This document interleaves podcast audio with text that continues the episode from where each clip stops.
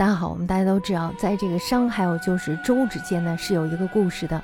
这个故事的名字呢，就叫《封神演义》。那么今天呢，我们就来说一下这个故事。首先呢，我们可以把这个《封神演义》分为十六个部分。那么第一个部分呢，就是妲己进宫。商末的时候，这个时候呢，正是商纣王当政。纣王呢，在女娲宫进香的时候，他就看到女娲娘娘的圣像是国色天香，于是他就提了一首非常不尊重的诗。女娲娘娘回宫以后呢，这时候就看到了这首诗，她觉得非常的愤怒，于是呢便招来了轩辕坟千年狐狸精，还有就是玉石琵琶精，另外就是九头雉鸡精，命令这三个妖怪呢祸乱军心，然后断送商朝的江山。千年狐狸精呢，于是就杀死了冀州侯苏护之女苏妲己。那么这时候他就占用了苏妲己的身体，然后入宫魅惑纣王。于是呢，从此刻起，纣王呢这时候便沉迷女色，天下可谓是生灵涂炭。姜皇后还有商容、梅伯等忠臣，这时候呢就劝谏纣王，但是妲己这时候妖言惑众，两奸臣费仲还有游魂这时候就推波助澜，于是就使得梅伯遭受了炮烙之刑，姜皇后呢被剜眼身亡，商容呢这时候也撞柱自尽而亡。这些事情呢，就让武成王黄飞虎开始违抗纣王的旨意。同时呢，也逼得两位太子殷郊还有殷红逃出宫去，最后呢，被十二仙中的赤精子还有广成子带回山中，然后呢，就把他们收成了徒弟。但是呢，纣王并没有善罢甘休，他听取了费仲的谗言，把四大诸侯呢，这时候就骗进了朝歌城，打算斩草除根。东伯侯姜桓楚，还有就是南伯侯鄂崇宇身亡，而西伯侯姬昌呢，他因为会算卦，所以呢，逃过了死劫。就在这时候，姬昌避雨遇到了风雷，于是他发现了林间的雷震子，并且呢把他收作为义子，这样呢雷震子就成为了他第一百个儿子。后来呢这个雷震子又被云中子收作为徒弟。第二章呢讲的就是哪吒出世。哪吒呢是陈塘关总兵李靖的第三个儿子，他原本呢是灵珠下界，出生的时候呢便穿戴法宝，太乙真人呢就收他为徒弟。哪吒七岁的时候，这时候他在东海戏水，先后打死龙王敖广的部下李艮，还有就是太子敖丙。这时候呢，敖广非常的愤怒，哪吒呢不愿意牵连他的爹娘，于是剖腹剜肠。哪吒死后托梦给他的母亲殷夫人，于是他的母亲在翠屏山为他修建了行宫。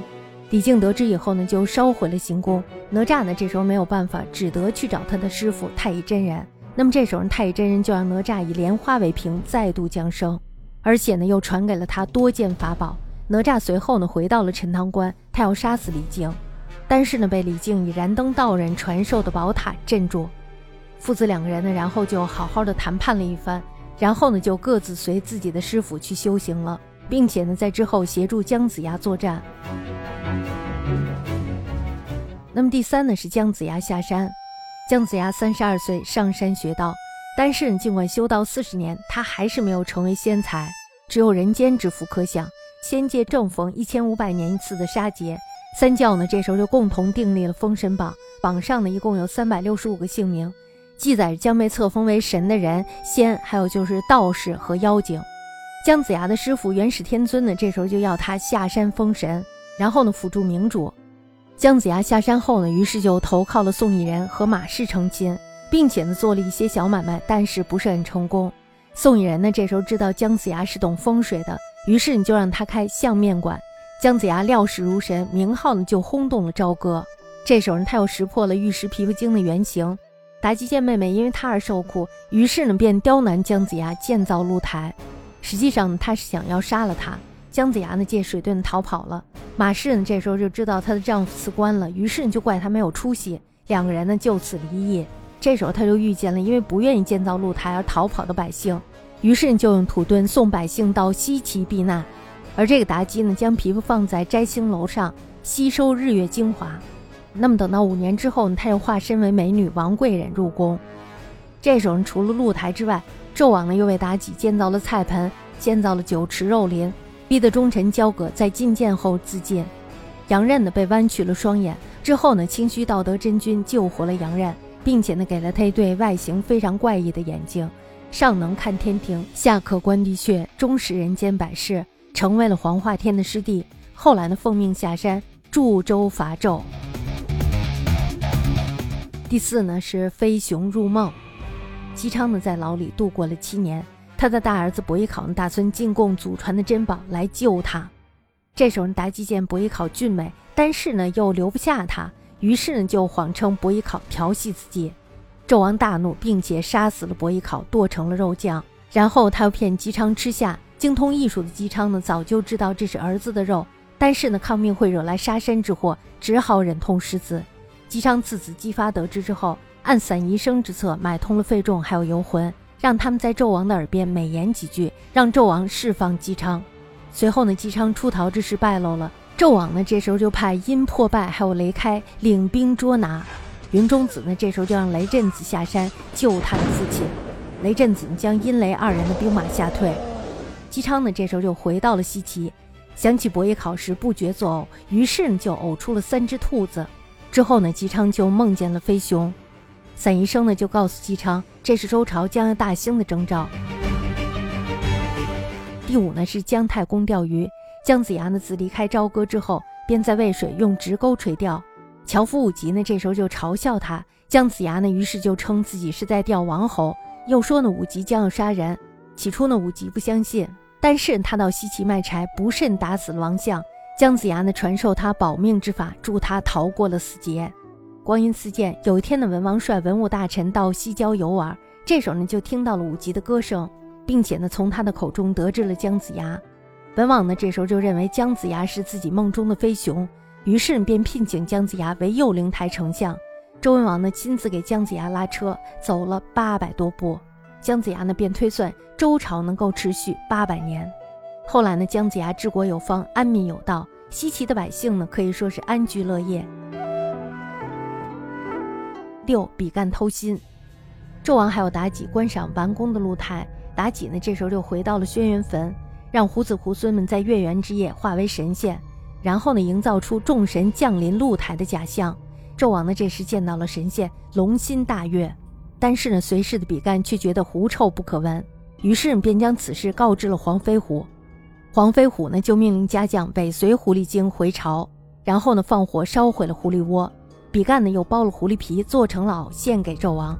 这件事儿呢，让妲己痛恨不已，于是他便装病要吃玲珑心治病。